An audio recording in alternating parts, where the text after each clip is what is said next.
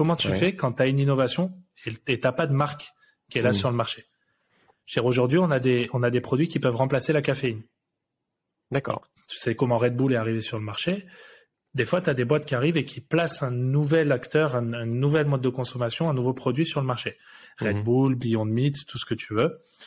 Bah, nous, on a plein de produits comme ça. On a des centaines de brevets qui sont, qui sont déposés, qui sont en attente d'exploitation, justement, sur lesquels on a des marques soit nos clients bah, sont pas forcément prêts, ont pas forcément la bande passante, sont pas forcément intéressés, mais nous on y croit parce qu'on sait que c'est notre métier de savoir l'utilité d'un ingrédient et on a bah, des actifs, je te dis, qui peuvent remplacer la caféine avec des effets beaucoup plus mesurés dans le temps, beaucoup moins nocifs pour le corps.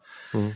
Et donc on a passé sur un second mode d'innovation, c'est carrément soit de trouver les petites boîtes ou les petites startups qui vont avoir cette idée et leur amener cette techno-là, soit carrément de les créer.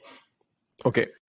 Et donc, on bascule sur des logiques de, bah là, typiquement, euh, donc, comme, comme tu dis, je pense qu'on discutera à la fin de l'année, donc en novembre 2022, euh, on aura annoncé, et on va annoncer, mais je pense qu'on aura annoncé au moment de la diffusion, euh, la création de notre notre premier, premier accélérateur de start-up, qui est un projet qu'on porte nous-mêmes, tu vois, pareil, on, on pense qu'on a assez euh, de compétences et de technologies à faire valoir, pas pour faire quelque chose avec du multicorporate ou du bancaire et tout. Non, non, c'est une extension, je dirais, de nos labos pour aller explorer des technologies produits finis.